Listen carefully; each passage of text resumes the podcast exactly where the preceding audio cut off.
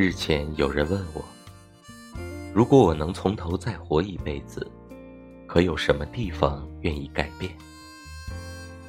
没有，我说。但我随后又想，如果我从头再活一辈子，我会少说多听，我会请朋友们来家吃饭，哪怕地毯上有污痕，沙发褪了色，我会好好的。静听爷爷回忆他年轻时的一切。我绝不再坚持夏天关闭汽车窗子，只为了我头发刚做好，刚喷过发胶。我会点完那支雕成玫瑰的粉红蜡烛，而不让它自己慢慢融化。我会像孩子们一样，坐在草地上，不怕把衣服弄脏。我会在看电视时少哭少笑些。而在观察人生时，多哭多笑些。我会多分担一些我丈夫的责任。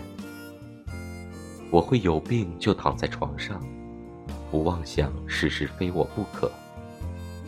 我会买任何东西，不再因其何用、耐脏，担保用一辈子都用不坏。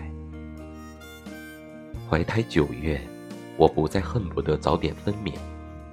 而愿时时刻刻的深深了解我体内的生长，那是我帮助上苍创造奇迹的唯一机会。